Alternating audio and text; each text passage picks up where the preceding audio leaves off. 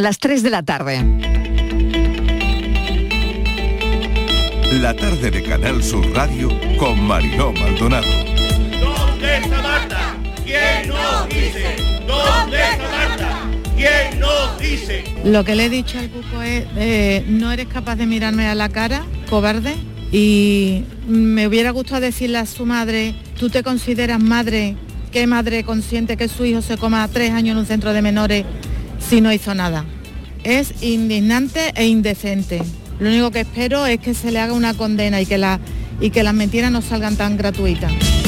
Pero el falso testimonio para nosotros no es que diga, sí, estuve en esa casa. ¿Qué estuviste haciendo en esa casa? ¿Fuiste a ver una película o viste a una niña muerta, llena de sangre tirada en un suelo?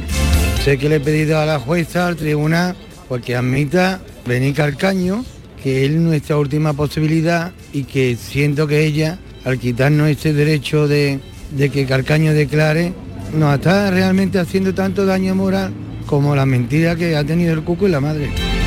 Un varón de 33 años es un caso importado donde el contagio lo tuvo en otra, en otra comunidad autónoma según el estudio de trazabilidad y el estudio epidemiológico hecho por nuestro eh, eh, sistema de vigilancia de epidemiología a nivel de, de Andalucía y tenemos 18 casos en estudio.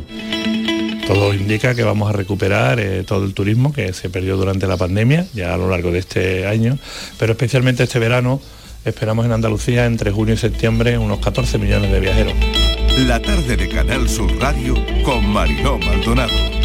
Acaban de oír parte de los sonidos del día. Desplegamos nuestro mapa de sonidos del viernes en nuestra línea de audios, los protagonistas de la actualidad y todo lo que ha ocurrido hasta esta hora. ¿Qué tal? ¿Cómo están? Seguimos acercándonos al verano con temperaturas altas, aunque esta semana, esta mañana no parecía, ¿no? Esta mañana temprano hacía fresco. Fin de semana radiante ahora mismo en Andalucía, todo preparado en Almonte.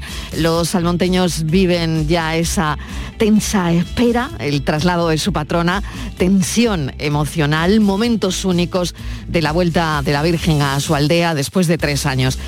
Estamos muy pendientes también del ascenso de la Almería este fin de semana, el domingo, una Almería que sueña con subir a primera y en Huelva el equipo femenino seguro que nos regala eso de hacer historia en la Copa del Rey. Mientras siguen las turbulencias en la política nacional, la debilidad parlamentaria crece, eh, la tensión también, por las próximas elecciones aquí en Andalucía, que también eh, crece y aumentan esas tensiones a una semana de la pegada de carteles. Fin de semana de desembarco de líderes nacionales en Andalucía desde hoy. Es un capítulo muy amplio que ya han oído en el informativo Andalucía a las 2 hoy con Manuel Pérez Alcázar, que nos lo ha contado todo con detalle. Así que vamos con todo lo demás. Y todo lo demás, fíjense, todo lo demás pasa por una noticia desde mi punto de vista, importantísima. Un nuevo tratamiento contra el cáncer de pulmón ha conseguido que el 36% de los tumores desaparezcan, lo que multiplica por 6 lo que se consigue con un tratamiento que se aplica en la actualidad. Así que este esperanzador ensayo clínico con pacientes se ha realizado en España. Es el mayor avance en tres décadas. Es el resultado del ensayo clínico con pacientes eh, totalmente ahora mismo, como les digo, ensayo clínico. El tumor en los pacientes donde se ha ensayado ha desaparecido por completo y en casi eh, cuatro afectados de cada diez.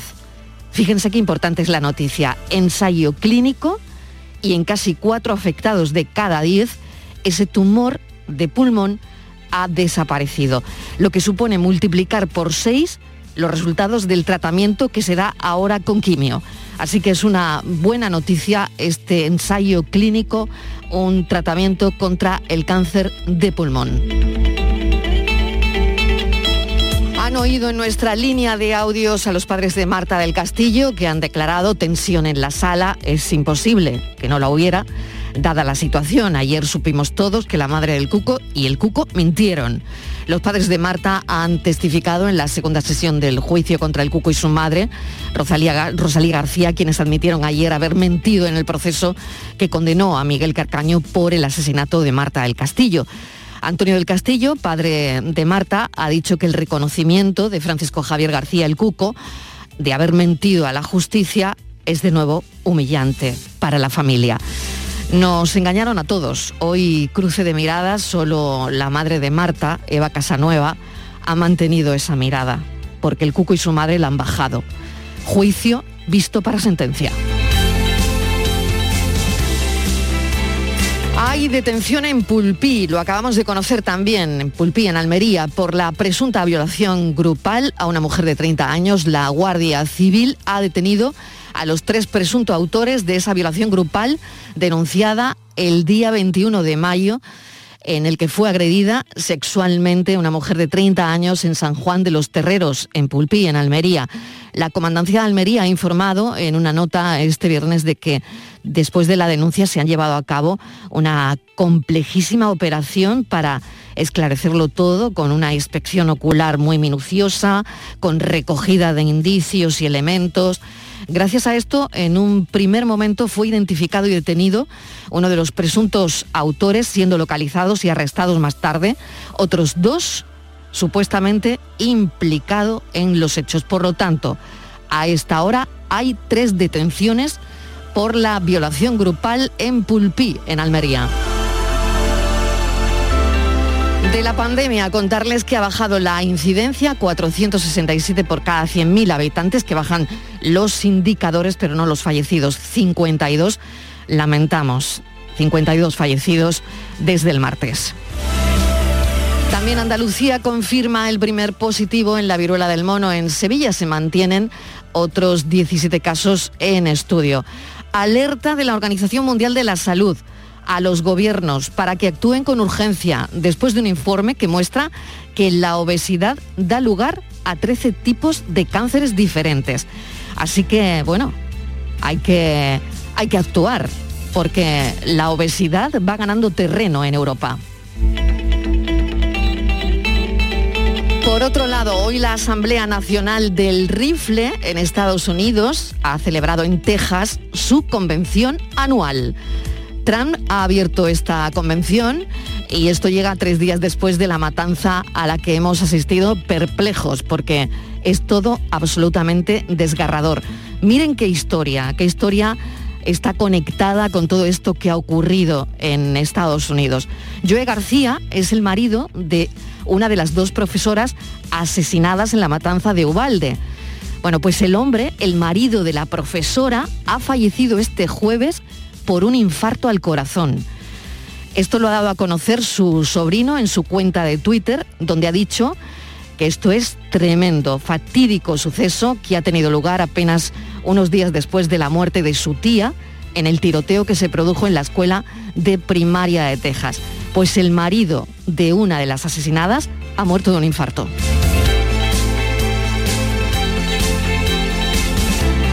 De la guerra de Ucrania, terrible lo que está ocurriendo en Kharkov. Y también, por otro lado, la constatación de que es cada vez más intensa la preocupación por la crisis alimentaria si Rusia sigue sin permitir la salida del cereal. Una crisis de proporciones inimaginables para los países en vía de desarrollo, por ejemplo. Otra cosa que nos interesa hoy, Europol podrá procesar los datos de cualquier ciudadano aunque no sea sospechoso de nada. Esto se aprobó el martes en el Consejo de la Unión Europea.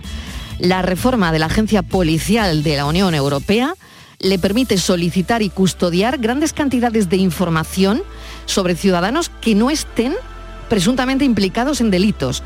La verdad es que esta reforma genera grandes reparos también dentro del propio entramado institucional comunitario.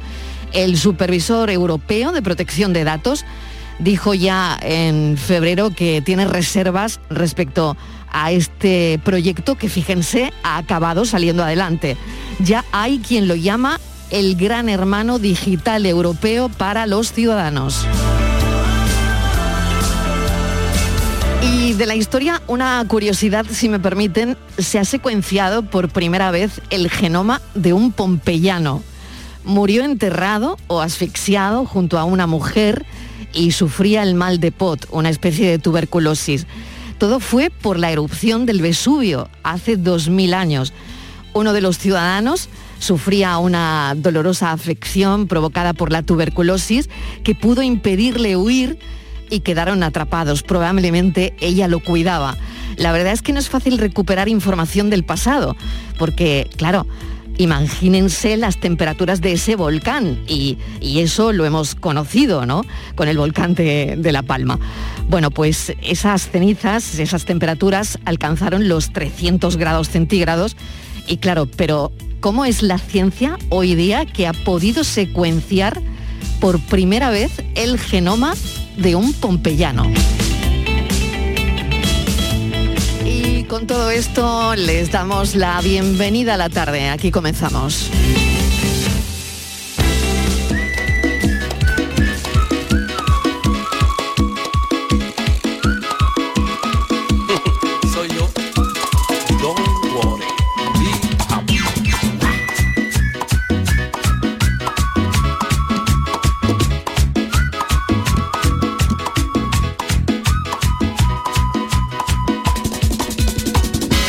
tema yo lo escuché, sé que le va a gustar a usted también, Don More.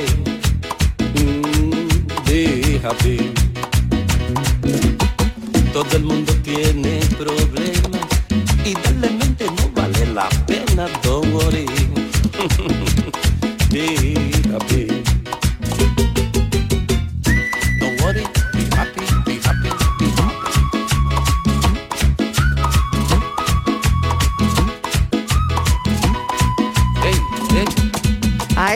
versión del Don't Worry Be Happy le han metido el turbo, ¿no? Bueno, es que vamos a hablar hoy en nuestro café de las cuatro de la edad para ser feliz o para ser infeliz. Hay una investigación realizada en Estados Unidos donde se define que a los 47 años es cuando se es más infeliz, siendo el caso contrario la adolescencia y la vejez. Así que en el café hoy preguntaremos pues cuál es la edad esa edad donde se es más feliz, según tu punto de vista. Y no sabemos si estarás de acuerdo con el profesor de inglés o no. Así que en el café de las cuatro que hoy va a pilotar Estíbaliz Martínez, desde luego la mejor o la peor edad para ser feliz. Un tema, un temazo, un tema controvertido. Por eso le hemos metido el turbo a este Don't Worry, Be Happy. Estíbaliz Martínez, mesa de redacción, ¿qué tal? ¿Te gusta la versión? Me encanta. Vaya turbo que le hemos metido. Pero ¿eh? muy buen, muy bien traído. viernes y además para comentar algo tan deseado que, estamos siempre como es el tema de, del café. claro, y, la felicidad, ¿no? Y, la felicidad que nos trae de cabeza. la felicidad, sí, no sé si sabemos muy bien cuando somos felices o no. Tenemos siempre muy, claro cuando somos infelices, pero yo no sé si cuando somos felices lo tenemos claro, lo veremos claro, esta claro, tarde. fíjate, pues lo veremos esta tarde porque es interesantísima la pregunta y ahondar ahí, ¿no? En eso, en, en la edad, a qué edad Em, se es más feliz, ¿no? O más infeliz, claro. Sí. Bueno, pues fíjate, Marilo, que yo no sé si están muy felices los agricultores de Huelva. Yo creo que no están pasando por su mejor momento porque la fruta de Huelva no tiene manos para, para recogerla. Los agricultores Mariló no tienen mano de obra suficiente en las fincas para recoger toda la producción de estas últimas semanas de la campaña. Se está abandonando un 30% de la fruta. Dice que el sector calcula que faltan unos 9.000 temporeros. Y UPA Huelva lamenta, UPA que es la Unión de Pequeños Agricultores, lamenta mucho que en un momento, porque todavía dice que están en la campaña de la fresa y del arándalo, y que están a pleno rendimiento y que muchos agricultores les están informando de que no tienen mano de obra suficiente y que tienen que empezar a abandonar parcelas llenas de, de fresa. ¿Qué pasa? Pues que el despegue del turismo, Marilo, y el, adelantamiento de otras campañas, porque el calor ha llegado muy pronto, pues está dejando eh, a los, agricultores de Huelva sin trabajadores para la recogida de la fruta. La agricultura, fíjate qué curioso, es junto con la hostelería, la construcción y el transporte uno de los sectores donde se concentra buena parte de las vacantes sin cubrir. y los agricultores mm, lo que dicen es que en el caso de, de la agricultura que niegan, ellos niegan que la falta de trabajadores se deba a cuestiones salariales como sí ha pasado en otros sectores que se quejan de que es por problemas de que las cuestiones laborales pues están, no se paga bien, trabajan en malas condiciones. Ellos dicen que no, que en el caso del campo no es ese el motivo y dicen que la mano de obra para ellos supone más del 60% de sus costes de producción. Claro, el despegue del turismo, ¿no? el, adelantamiento también de otras campañas por el calor eh, deja, ha dejado de hecho a los agricultores de, de Huelva sin trabajadores para recoger la fresa y eso se une a lo que mm, oíamos el otro día que el calor estaba afectando muchísimo, ¿no? Que se había adelantado todo, ¿no? La agricultura, la verdad es que es junto con la hostelería, la construcción y el transporte uno de los sectores donde se concentran buena parte de, las vacantes sin cubrir y hemos dado fe estos días, lo hemos contado estos días en el programa, ¿no? Los agricultores, por un lado, niegan que la falta de trabajadores se deba a cuestiones salariales y, también destacan que, que la mano de obra supone más del 60% ahora mismo de los costes de producción, ¿no? Así que, mm, bueno, desde la Semana Santa mm, sabemos, eh, y esto es constatable, que hay trabajadores que se han empezado a, mm, ir a, buscar trabajo a la hostelería y, actividades relacionadas con el turismo, pero claro, ahora mismo el sector de la fresa, por ejemplo, pues se encuentra con ese problema encima, con el problema de que tienen la fruta, tienen el mercado, pero no tienen gente para poder recolectar. Así que bueno, esta es la situación que ahora mismo están viviendo. Sí, Marino. Sí, Así que te quería decir que efectivamente que lo están pasando muy mal. Queríamos hablar con Manuel Piedra, que es el de UPA de Huelva, que creo que ya en un ratito ya nos puede, nos puede atender porque estaba, estaba ocupado. Y sobre todo eso, la gran preocupación que, que tienen, ¿no? Pero parece ser que no, que no es posible esta comunicación. Sí, no es posible la comunicación de momento, pero bueno, lo vamos a intentar más tarde. Eh, teníamos una conexión pendiente con Manuel Piedra y veremos si es posible tener esa conexión o no. La verdad es que los compañeros de producción lo están intentando y creo que está ya. Así que vamos a saludar a Manuel Piedra, que es, como saben, em, director general de la Unión de Pequeños Agricultores en, en Huelva. Manuel Piedra, bienvenido. Hola, buenas tardes. Secretario General. secretario General, sí, discúlpeme, secretario General porque lo estaba diciendo de cabeza. Secretario General de la Unión de Pequeños Agricultores en, en Huelva. Y cuéntenos cuál es el problema que tienen. Bueno, este problema no es un problema puntual de ahora. Esto llevamos varias campañas ya detectando que falta mano de obra, sobre todo eh, en los frutos rojos, ¿no? Eh, ¿Qué ha pasado? Que durante dos años que hemos tenido la maldita pandemia, pues mm. lógicamente nos hemos tenido que aguantar con lo que había, digo, lo que había de, no poder salir fuera de aquí, porque era imposible salir no solamente de España, sino salir de la provincia, y hemos comprendido que era así. Pero ya toca, ya toca hablar de este tema otra vez, lo hemos recuperado, y estamos encontrándolo toda la campaña. ¿eh? Y ahora llega un momento que se junta tres cosas. Eh, la fruta nuestra, fresa, arándano y frambuesa. Son tres productos frutos rojos y que la fresa, aunque vaya a determinación, prácticamente tendríamos que, que durar hasta finales de junio algunas veces, pero vemos que, que con las temperaturas que han cambiado bastante, claro. Eh, la recolección la tenemos que hacer a dos días, para que lo entendáis, cada dos días tenemos que entrar en la parcela, ¿no? No podemos darle la vuelta a la finca entera, pero cada dos días recolectar el producto, porque si no es, perecedero, se estropea con las temperaturas. Estamos empezando a las 5 de la mañana a recolectar, al mm. terminar a media mañana. Y eso es imposible si no ponemos más mano de obra, porque aparte de la fresa tenemos que coger la frambuesa, el arándano. Entonces llega un momento que no solamente haría falta ahora más mano de obra, sino que está pasando lo que hace con los años y este año se ha adelantado que em, el tiempo cambia y la, los hosteleros empiezan a poner en marcha su, su, su chiringuito, sus hoteles. Muchos de nuestros trabajadores se nos van a esa actividad, lógica. Con nosotros le quedan 20 días, un mes y prefieren ya irse con ellos porque van a trabajar durante todo el verano, que son tres o cuatro meses. Esto pasa también, se adelanta la campaña de Lérida, la campaña de Cereza, se tienen que ir muchos sus que están con nosotros, se van a esas, a esas campañas para terminar el verano allí. Claro. Más Rumanía, las mujeres que tenemos, tenemos 23.000 rumanas y búlgaras, eh, que empieza la campaña también en más antes, lógicamente, en Italia, en Alemania y Francia, y se van a, estos, a estas naciones a recolectar. Todo ese cúmulo lo que hace Tormenta perfecta, señor Piedra, claro. Claro. Hmm. Entonces, ¿qué tenemos que hacer? Pues renunciar a parcelas, decir, bueno, ¿qué podemos coger con la mano de obra que tenemos? Eh, que tenemos cinco hectáreas, un agricultor, ¿qué puede recolectar para cada dos días? Dos, pues abandona tres hectáreas. Eso en kilo es muchísimo. En fresa, o sea, ¿y, la fresa se tira, señor Piedra? mira, mira, hay dos, se hacen dos cosas. ¿Qué se hace con la fresa que, que, no se puede recoger?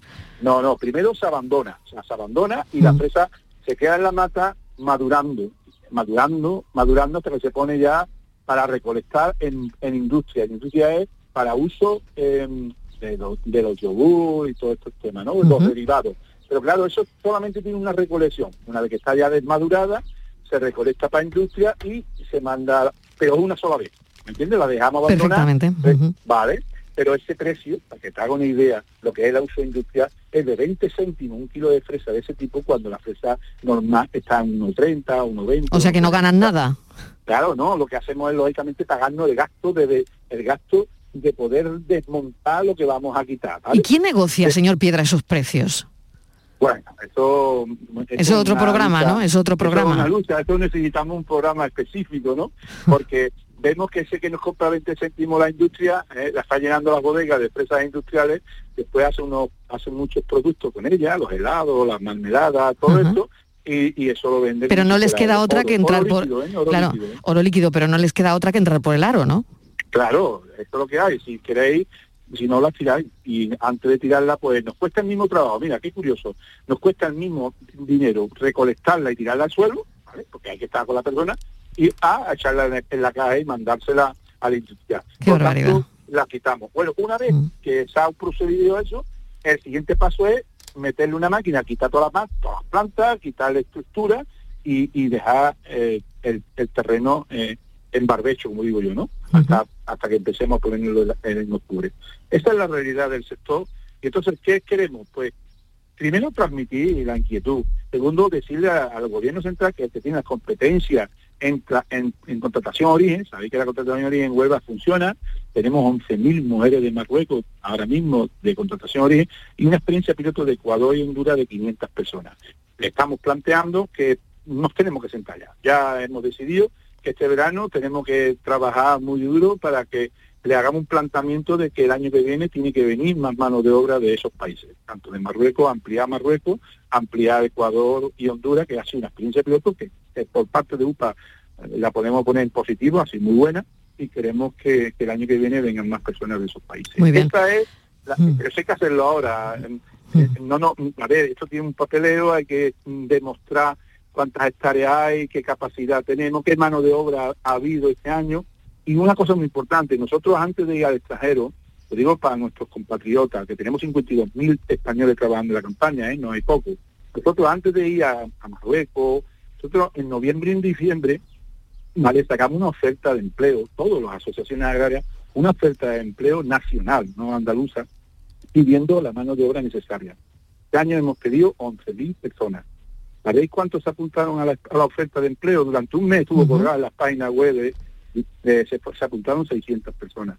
Por tanto, si pedimos 11 y vienen 600, pues el resto tenemos que buscarlo de donde sea. Somos agricultores, un producto perecedero y hay que darle fidelidad y garantía al agricultor que va a recolectar su producto, porque de otra cosa ha hecho la inversión para eso. Pues les queda, señor Piedra Faena, por delante hemos intentado explicar lo que, lo que está pasando y lo ha dejado meridianamente claro. Le deseo toda la suerte del mundo, Manuel Piedra a ustedes por poner los altavoces para que nuestra administración y sobre todo nuestros agricultores les llegue. Muchas gracias. Secretario General de la Unión de Pequeños Agricultores en Huelva, gracias, un saludo. Casi las 3 y 25 minutos de la tarde y lo hemos contado, logran el mayor avance contra el cáncer de pulmón en 30 años. Lo contábamos en el arranque de nuestro programa porque se descubre un nuevo tratamiento contra el cáncer de pulmón que es seis veces más efectivo que la quimio, que la quimio que se da actualmente. y la tasa de supervivencia, que esto es tan importante, aumenta cuatro años. Estivaliz, son datos desde luego muy esperanzadores. Sí, Mariló, porque en España el 98% de los pacientes con cáncer de pulmón a los que se le ha administrado este nuevo tratamiento sigue con vida cuatro años después. Este ensayo clínico se llama Nadim 2, ha sido realizado en nuestro país por el Grupo Español de Cáncer de Pulmón y es pionero en el tratamiento del cáncer de pulmón en fases tempranas. No se trata de un fármaco más, es una nueva forma, Mariló, de tratar el cáncer que va a permitir poder operar a muchos más pacientes y que puedan vivir muchos más años. Este nuevo tratamiento contra el cáncer de pulmón pues, ha conseguido que el 36% de los tumores desaparezcan, lo que multiplica lo que decías tú por 6 lo que se consigue con el tratamiento que se aplica en la actualidad. Hay que decir que el cáncer de pulmón es el tumor con mayor impacto en mortalidad. Solo un 30% de los pacientes con tumores precoces sobrevive más de 5 años pero esta eh, baja tasa de curación podría cambiar gracias a los resultados de este ensayo que se llama Nadim 2. Y mm, tenemos varios casos cercanos, ¿no? Eh, lo estamos viviendo con algunos compañeros, desgraciadamente. Y bueno, cuando oímos eh, noticias como, como esta, la verdad es que una pega a la oreja, ¿no? Vamos a hablar con Mariano Provencio, es presidente del Grupo Español de Cáncer de Pulmón y ha dirigido este ensayo eh, doctor Provencio, gracias por atendernos. Bienvenido a la tarde. Eh, buenas tardes, muchas gracias. Bueno, cuéntenos cómo, cómo ha ido este ensayo y lo que han logrado. Desde luego, lo primero que tengo que hacer es darles la enhorabuena porque es el mayor avance contra el cáncer de pulmón en 30 años. bueno, nosotros no hacemos ranking de ese tipo, pero sí que es un avance importante en una patología con mucha mortalidad y que afecta a un porcentaje muy importante del segmento de población. Y sí, además es una, una situación localmente avanzada que en teoría se puede y se opera en un porcentaje alto de los casos, pero que al cabo de pocos meses vuelve a aparecer el tumor. Entonces, sí, la verdad es que estamos muy contentos de los resultados. Doctor Provencio, eh, cuéntenos con palabras que los oyentes y que todos eh, los que no nos dedicamos a la salud eh, podamos entender exactamente qué tratamiento es, qué, han descubierto, qué han descubierto. Bueno, bueno, lo que hemos hecho ha sido aplicar tradicionalmente estos pacientes se tratan con quimioterapia y en un porcentaje pequeño se terminan operando y en un porcentaje todavía más pequeño terminan sin aparecer la enfermedad en la mayoría de los pacientes termina apareciendo la enfermedad después de la cirugía y al final las tasas desde hace un montón de años, 30 años, pues tenemos tasas de supervivencia a tres años de en torno al 30%, una medida de supervivencia más o menos en torno a 12 meses. O sea que es una enfermedad temprana, pero con una rápida progresión después de la cirugía y tampoco identificamos bien qué pacientes eran los que iban bien o iban mal y la mayoría iban mal. Eh, lo que hicimos fue hacer un estudio inicial piloto eh, que publicamos hace un par de años, donde utilizamos quimio tradicional, la que utilizamos siempre, añadido a, inmunoterapia, tres ciclos, previos a la cirugía. Obtuvimos unas tasas de respuesta muy altas y una supervivencia muy alta que ha comentado su, eh, su compañera hace unos minutos, mm. que se ha publicado también este año, hace una semana, de en torno al 82% a tres años. Lo que hicimos después ha sido hacer un estudio comparativo eh, randomizando a los pacientes eh, a recibir el tratamiento experimental o el tratamiento convencional, comparando ambos, ¿no? Y lo que hemos obtenido es que efectivamente, también como ha dicho muy bien su compañera, pues la tasa de respuestas patológicas completas, es decir, desaparición completa del tumor cuando se mira al microscopio, no que se vea en la placa o se vea en el TAC, pues es seis veces mayor en el tratamiento experimental frente al tratamiento mm. control.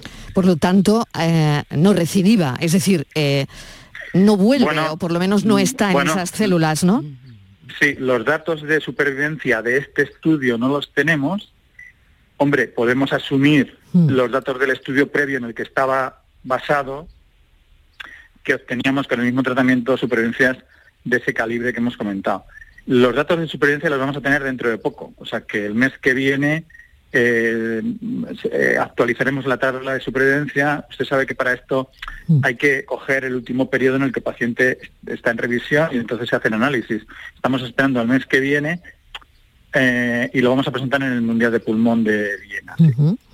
¿En qué situación eh, estaban esos pacientes cuando han hecho em, el ensayo clínico, doctor? Sí, era una situación que se llama situación estadio intermedio. Cáncer de pulmón tiene tres, cuatro estadios, globalmente tres, digamos, los iniciales, intermedios y avanzados. Estaban en, en estadio intermedio. No son ni muy iniciales ni metastásicos. Eh, por otra parte, son, sí, pues es un porcentaje en torno al 30% de pacientes. Estivaliz, no sé si tienes alguna cuestión más. Eh, buenas tardes, doctor. Buenas tardes. Yo le quería preguntar, en el momento en el que se diagnostica un cáncer de pulmón, no sé si se puede diagnosticar cuando está en ese estadio inicial o ya está bastante avanzado, ¿no? Y no, no, el, sí. sí, perdón, dígame. No, no, el, diagnóstico está establecido, o sea que nosotros eh, en oncología se hace un diagnóstico, un estudio de extensión y se clasifica el tumor dependiendo de un estadio y cada estadio tiene un tratamiento. Este estadio ya está eh, ya está hecho, el diagnóstico ya está previo. Por lo tanto, el tratamiento sería eh, para cánceres que se han diagnosticado mm, pronto, o sea, es decir, con un estadio inicial. Estadio intermedio. Ah, intermedio, intermedio. Y en estos casos, eh, ahora mismo la cirugía eh, no era una, una opción, no daba buenos resultados. lo que, o sea, estos estadios intermedios son los que teóricamente, potencialmente podemos operar. En muchos casos, pues no sirve para nada cirugía, como digo, y es lo que ocurre. O sea, que realmente estamos operando a personas que el curso de la enfermedad hace que sea metastásico al poco tiempo, por tanto la cirugía le ha aportado poco. Esto es un cambio, por eso antes, cuando lo comentaban, tenían razón, no es un fármaco más, una cosa, es un cambio de un enfoque de tratamiento, porque probablemente podamos rescatar a más pacientes para cirugía que actualmente no pensamos que sean quirúrgicos.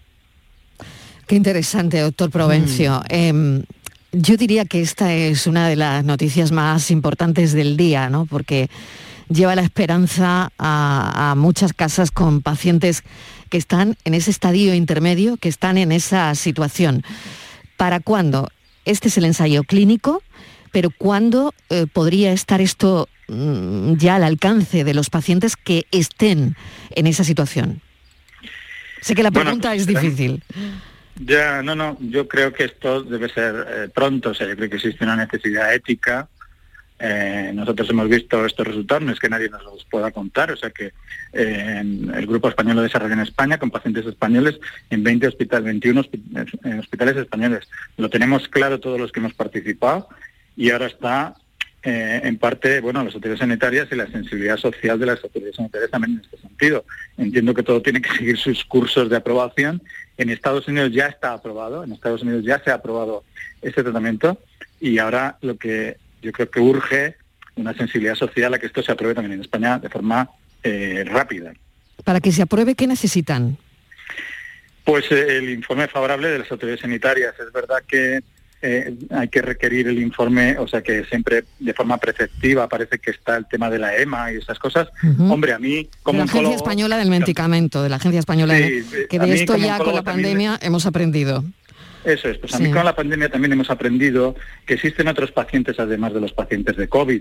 Y entonces, mm. hombre, yo creo que la celeridad en aprobar vacunas, que estoy de acuerdo en ello, mm. se debería aplicar para los pacientes con cáncer. No entiendo por qué existe esta discriminación entre los pacientes de cáncer, que no sé si es que políticamente es más rentable hablar del COVID que de cáncer. Los pacientes de cáncer tienen la misma prioridad en aprobaciones regulatorias que cualquier otro paciente, incluso, sin apura, más. Doctor Provencio, ¿qué razón lleva? Bueno, mil gracias por, por habernos atendido. Le doy de nuevo la enhorabuena. Es un avance importantísimo contra el cáncer de pulmón y le deseo mucha suerte para que esto esté al alcance de los pacientes cuanto antes.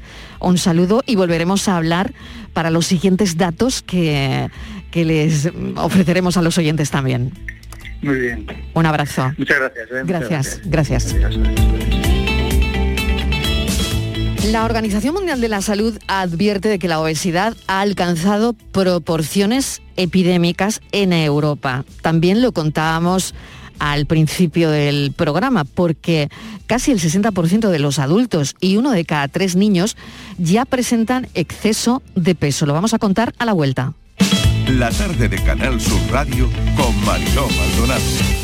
Chano, ¿nos disfrazamos de factura de la luz para asustar al personal? ¡Tequilla! Con Hogar Solar ahorras tanto que eso ya no da yuyu. ¿Hogar Solar? ¡Claro! No como mi cuñado Alfonso que riega todos los días una lámpara creyendo que le va a crecer una planta fotovoltaica. Hogar Solar, la luz que te ayuda a ahorrar. Ahora mismito voy a ponerme yo la plaquita.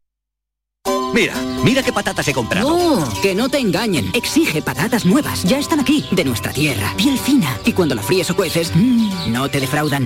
Compra patata nueva, de nuestra tierra. Recién cosechada, sabrosa al cocer y clara al freír. Nuestra patata. Andalucía es un paraíso en la tierra. Un clima envidiable, una cultura milenaria, un interior enorme y riquísimo en paisajes y monumentos con unos profesionales del turismo de referencia y una gastronomía que te va a enamorar. Destino Andalucía. Los viernes desde las seis y media de la tarde. Quédate en Canal Sur Radio, la radio de Andalucía. Escuchas Canal Sur Radio en Sevilla. La sombra, la sombra vendo. Don Manuel Hidalgo, responsable de ventas de Tordos Quitasol, nos informa. En esta época del año podemos instalar con comodidad todo tipo de tordos y carpas en todos los modelos y sistemas, tordos con motor y tordos automáticos. Pero eso saldrá carísimo. Ese es un error, José Antonio. Estamos con precios en promoción y con facilidades de pago. No me diga más. Llámenos al 954 33 29 88. Recuerde, 954 33 29 88 y olvídese de aquello ya tan lejano de... Leopoldo, échame el tordo. Y pase a la modernidad, a... Corrito, dale al botoncito. Tordos y carpas quitasol, la sombra de Sevilla. La sombra, la sombra... En Grupo Sirsa y sus marcas Renault, Dacia, Volvo, Mazda y Suzuki de Sevilla queremos ser muy claritos. Tenemos más de mil vehículos de ocasión y de entrega inmediata, con hasta cuatro años de garantía y solo este mes hasta 3.000 euros de descuento. Más de mil coches, hasta cuatro años de garantía y hasta 3.000 euros de descuento. ¿A que lo ves muy clarito? Grupo Sirsa, tus concesionarios Renault, Dacia, Volvo, Mazda y Suzuki en Sevilla.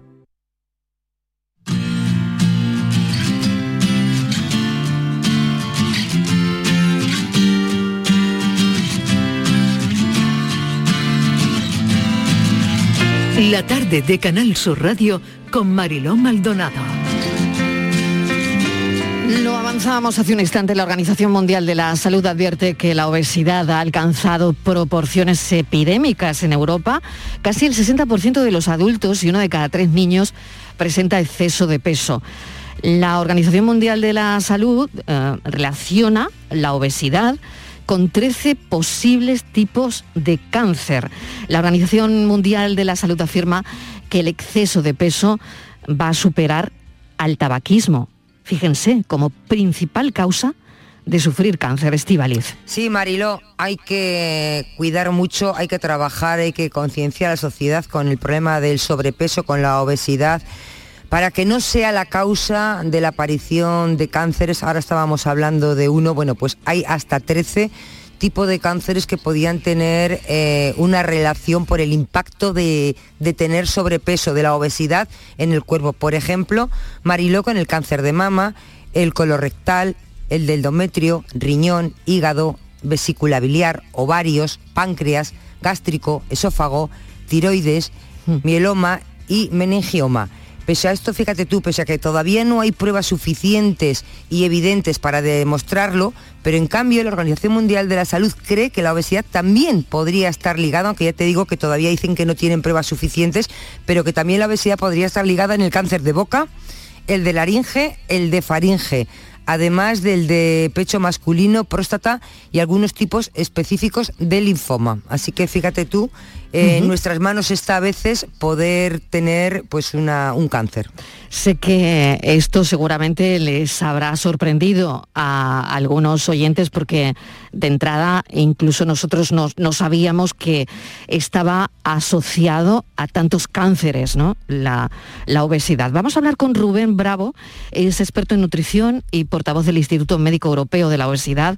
Doctor Bravo, bienvenido. Gracias por atender la llamada de la tarde un placer poderos atender y, poder aportar un poco aportar un poco de información en estos datos que son tan negativos. Tan demoledores, tan demoledores, porque no sabíamos que la obesidad estaba relacionada con tanto cáncer. Y es que de esto se lleva avisando décadas. Y, y, es como que cuando leíamos los datos hace 10 años, dicen, ah, imposible que en el 2023 que van a sacar el siguiente estudio hayan aumentado los niveles de obesidad en tanto, que eran un poco los pronósticos que hacía la OMS. Y es que al final es como el libro ese de, crónica de una muerte anunciada, es que va ocurriendo y, al final aquí se habla de cáncer porque a la gente le asusta mucho el cáncer. Yo creo que es la enfermedad que más asusta ahora en la población. Pero es que la primera causa de muerte en el mundo, y esto mata más, mata cuatro veces más, según los datos de la OMS, que el propio cáncer, es el fallo cerebro cardiovascular y aquí mm. está relacionado directamente con nuestro estilo de vida, con la obesidad, con el sobrepeso, con el estrés, con la forma que tenemos de comer y con el sedentarismo. Em, ha habido una alerta eh, hoy mismo de la Organización Mundial de la Salud que está diciéndole a los gobiernos que actúen rapidito después de, este informe, ¿no? De este informe, como decíamos, demoledor. ¿Usted cree que, no sé, eh, qué va a pasar? Pues eh, hay países que toman medidas. Por ejemplo, en Chile tienen un etiquetado sobre los alimentos que es casi como el tabaco. O sea, tú ves una etiqueta negra eh, cuando un alimento eh, pues tiene un exceso de azúcar, un exceso de grasas saturadas, excede una cantidad de calorías.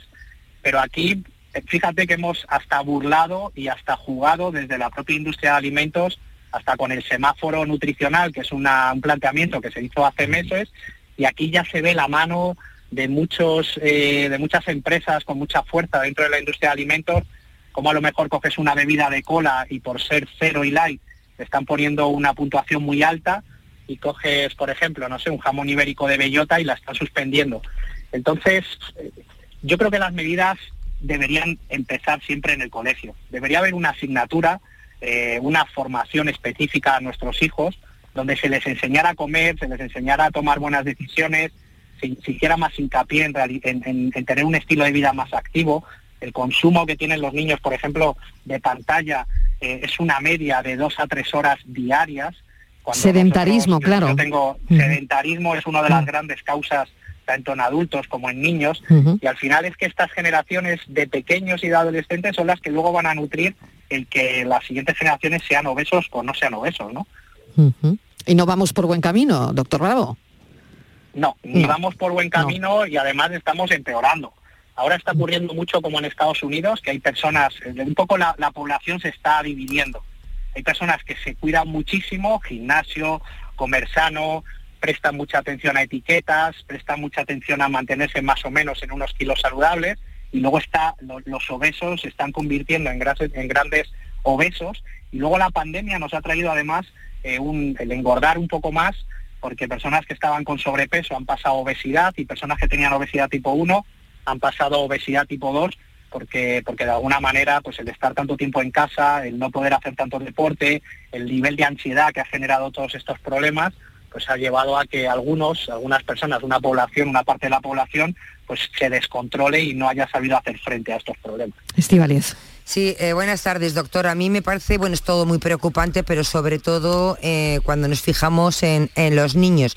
Estaba viendo unos datos, doctor, y veo que el 8% de los niños que tienen mm, antes de tener 5 años, 5, o sea que son prácticamente bebés, tienen sobrepeso. Si nos vamos a edades entre los 7 y los 9 años, las cifras ascienden casi al 29%, 30%.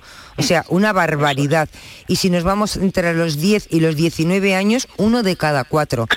Eh, esta situación es muy preocupante porque un niño con esas edades y probado de obesidad cómo luego le regulas, ya es un obeso para siempre. Es un obeso, la probabilidad de que sea obeso supera el 70%. Y cuando hablamos de obeso, hablamos además un obeso eh, en edad temprana. Hablamos de una alta probabilidad no solamente de estos cánceres que, que están detallados, hemos recibido en este estudio, sino de diabetes tipo 2, de problemas cardiovasculares. Y estamos hablando de salud física, pero, pero, pero también se puede tocar la salud mental.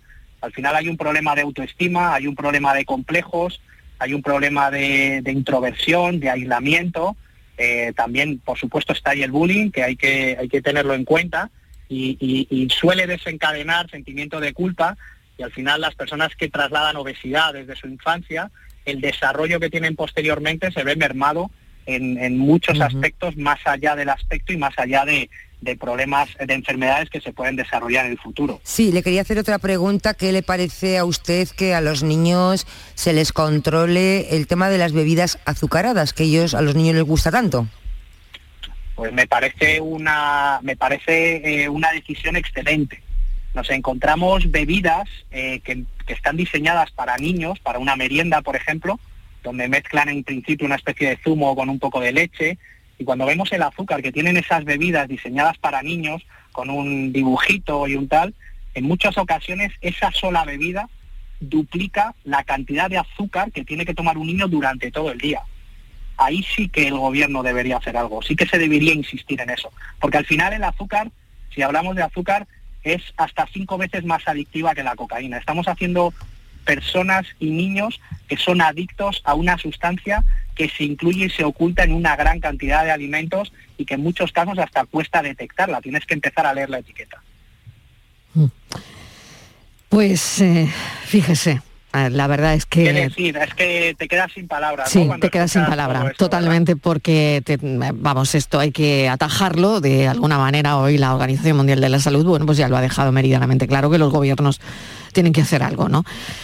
Le agradecemos, doctor Bravo, eh, que nos haya atendido, es experto en nutrición, portavoz del Instituto Médico Europeo de la Obesidad y seguiremos en contacto. Mil gracias, un saludo. Feliz fin de semana. Feliz fin de semana y esta es la alerta. Esta es la alerta. La Organización Mundial de la Salud advierte que la obesidad ha alcanzado proporciones epidémicas en Europa.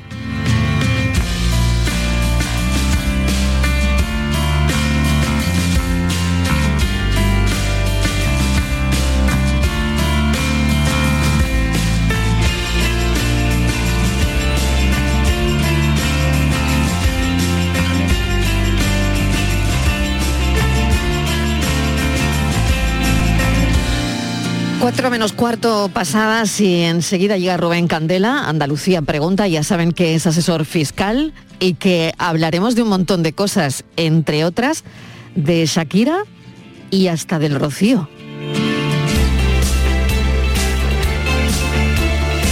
La tarde de Canal Sur Radio con Marilón Maldonado. Lo hago por tus abrazos, por nuestros paseos, los viajes y conciertos juntos, por tu sonrisa y por tus besos. Lo hago por seguir cuidándonos. Llevamos dos años luchando para frenar la COVID-19. Ahora más que nunca la responsabilidad es de todos. Actuemos con precaución y prudencia. Está en nuestra mano mantener todo lo construido. Junta de Andalucía.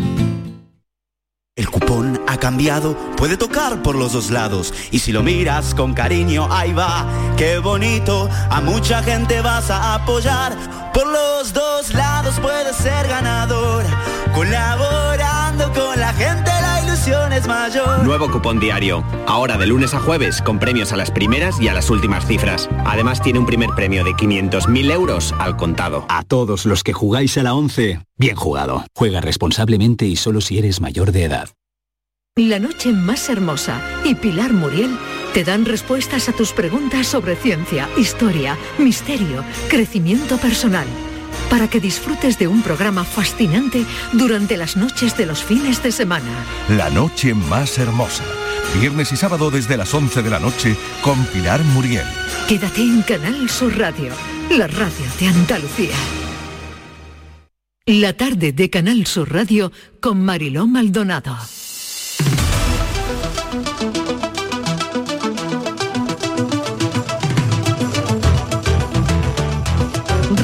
Candela ya está con nosotros. Andalucía pregunta. Vamos a recordar el teléfono del programa por si quieren hacer una consulta. Y ya saben que a la entera disposición de los oyentes está el WhatsApp 670 94 30 15, 670 940 200. Estos son nuestros teléfonos 95 1039 105 y 95 1039 16. Y hoy nos hemos enterado que por primera vez Hacienda va a fiscalizar a boyeros y carreteros. Bueno, estamos, estamos a nada del rocío. Bueno, pues Hacienda va a fiscalizar a boyeros y carreteros de las diferentes hermandades del Rocío. Deberán contar con un contrato y quieren tener un registro de los bueyes y mulas que participan en la romería, Estivaliz. O sea que Sí. esto, esto ya va a ser así. Sí, eh, la agencia tributaria Marilo ha enviado un escrito a las 125 hermandades filiales rocieras para fiscalizar a los carreteros. Dicen que el objetivo del fisco es que tributen y las hermandades ya preparan una respuesta. Lo que sabemos hasta ahora es que con esta medida se les obliga a tributar a boyeros y a carreteros y además de tener ese contrato. Yo lo que quieren, Mailo, como tú decías, es eh, bueno, pues mm, regular y controlar tanto y tener un registro de bueyes y de, y de mulas, ¿no? Todos los animales que participan en las en las romerías. Y hasta ahí podemos contar, no sabemos esto de fiscalizar cómo se hace. Claro, ahora se lo vamos a preguntar a Rubén, pero antes queremos escuchar a José Manuel, que es carretero, y, y lo que él cree es que sería el final del sector. Eso no genera dinero para mantener a los animales durante, como mucho para eso, para mantener a los animales durante, durante el año. En el momento que haya que hacer contrataciones y declarar la empresa como tal y pagar impuestos, esto sería la ruina total y la ruina y la desaparición del sector seguro. A ver qué le parece a Rubén Candela. Rubén, bienvenido, un tema fuerte para muchas empezar. Gracias, muchas gracias. Me parece una actuación bastante exótica, ¿no? Ajá. Eso de tener un registro Como, de bueyes como poco, como poco exótica. sí, señor. Hombre, vamos a ver, yo, A ver, yo ya a digo, ver. de, vez- de vez en cuando Hacienda pues hace campañas anuncios, campañas así destinadas a, a- a- a recordar su presencia como si hiciera falta, como si no lo tuviéramos presente eh, casi de forma permanente, ¿no? Pero según lo que ha dicho este carretero, al que he oído hablar y que me parece que sus argumentos son lógicos, pues si lo hicieran darse de alta en actividades económicas o algo así, lo que les obligarían es a cargar con toda la, la- burocracia que pesa sobre, sobre los tributos y, y todas las actuaciones administrativas, pero tendrían que obligarse a llevar unos libros, unos registros, y si al final no ganan dinero, pues no pagarían impuestos porque evidentemente cobrarán unas cantidades, pero tendrán que mantener a los animales, tendrán que incurrir en una serie de gastos. Ya digo, a mí me parece una actuación, además dirigida a un colectivo tan cortito que dice, oiga, realmente hay que canalizar los esfuerzos de la agencia tributaria hacia este, estos son los grandes enemigos del déficit, los grandes causantes del déficit público o qué, ¿no? Eh, me parece un tanto exagerado el tema, pero bueno, eh, están en su derecho. Claro, bueno, pues eh, ahí va a estar, Ahí ¿no? está. Ahí va a estar. Bueno, vamos con Bueno. otros asuntos, Estíbaliz. Tengo preguntas, Rubén. eh, buenas tardes, dice un oyente. Buenas tardes. Soy autónomo eh, y a lo largo del año, a petición de asociaciones de empresarios, doy charlas sobre mi especialidad. Yo creo que son rendimientos de mi actividad, pero dos de ellas me vienen en el borrador como rendimiento del trabajo. Y te preguntas si esto es correcto. Bueno, ese, caso se nos ha dado, se nos ha dado a veces en el despacho ¿eh? y hay que, me parece, me parece muy bien, como dicen a veces por ahí, me alegra mucho que me haga esta pregunta, porque realmente en este caso no son rendimientos de trabajo, son rendimientos de actividades económicas.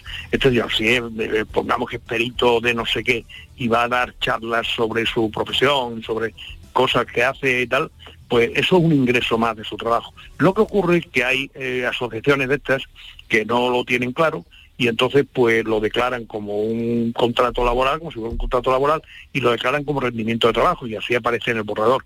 Pero, repito, no es rendimiento de trabajo, es rendimiento de actividad económica. Y por tanto, si lo declaran como rendimiento de trabajo, los programas le van a aplicar automáticamente una deducción de 2.000 euros por rendimiento mínimo, que luego la agencia tributaria le va a quitar cuando lo compruebe. Porque mira, no, esto no tiene que ponerlo en esta casilla, sino en esta otra.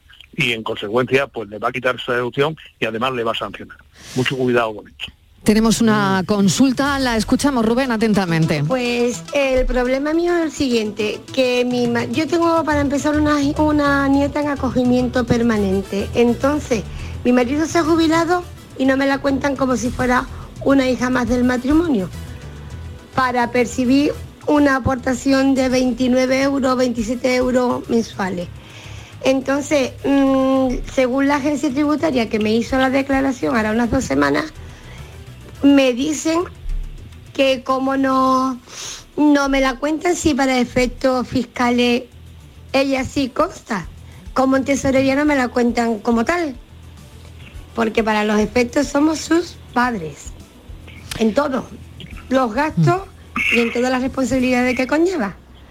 Problema Entonces hemos ido a la tesorería y nos dicen casi que con estas palabras que esa brecha totalmente no sabe muy bien cómo va. Hemos hecho una reclamación y ahora ya lo que tengo es que esperar si me lo aprobarán o me lo denegarán. Yo tengo todos los papeles allí presentados acreditando el acogimiento y tal. Y a esperar. Y entonces mi pregunta es la siguiente, a ver si por favor usted fuera tan amable de sacarme un poco de esta duda para mire yo poder hablando- seguir moviendo. A ver, papeles. estamos hablando de, de un tema de, de tesorería, no de hacienda. Entonces la tesorería tiene unos criterios eh, que yo no conozco y realmente no sé a qué prestación se está refiriendo usted. Una prestación de 27, 28 euros, no sé qué prestación es, pero el problema es que es posible que lo que ellos le han dicho es verdad. De que ni ellos mismos sepan exactamente qué es lo que procede y mientras que se lo están pensando, pues a usted la tienen ahí en el limbo.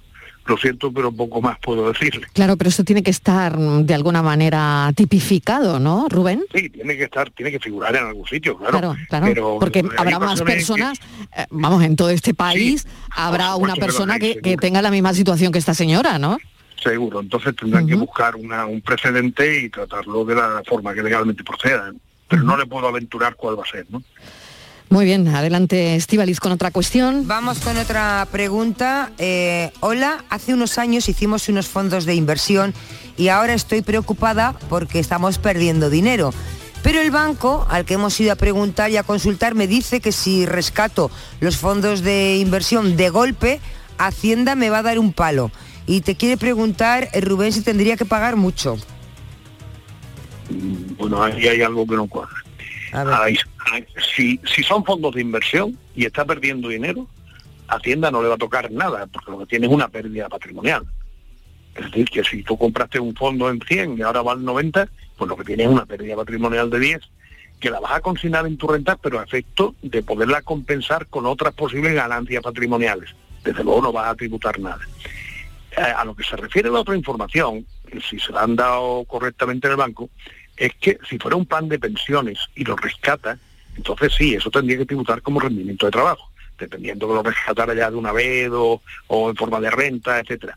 Pero si la descripción es correcta y lo que tiene son fondos de inversión, rescatándolo con pérdidas no tributa absolutamente nada.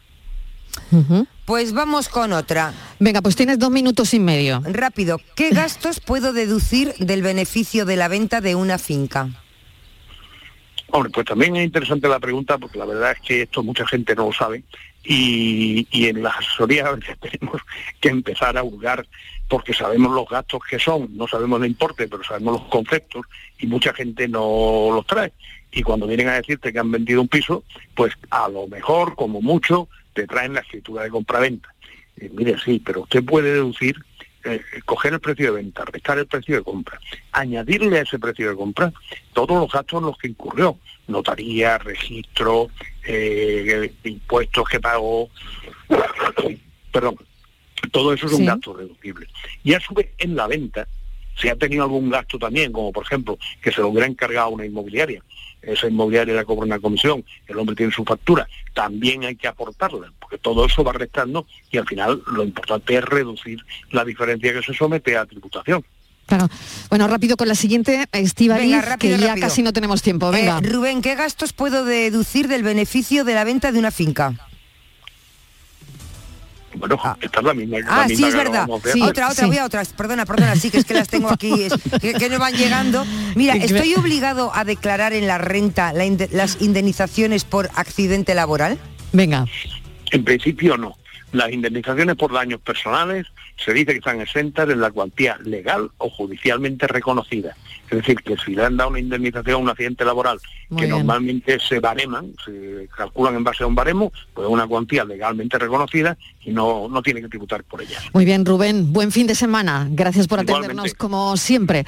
Y bueno, yo tengo que decirle a los oyentes que me marcho hoy un poco antes por motivos personales, pero que se queda pilotando Estíbaliz Martínez, ese cafelito y eso que viene ahora, para hablar de la felicidad. ¿A qué edad somos más felices o infelices? Hay una edad, Martínez, te dejo pilotando, pilotando la nave. Cuidaré la nave. Bueno, Vete y tanto. tranquila, vete claro tranquila. que sí, y tanto, lo sé, lo sé. Bueno, un beso para todos, feliz fin de semana y ahora el cafelito y beso. No se lo vayan a perder por nada del mundo.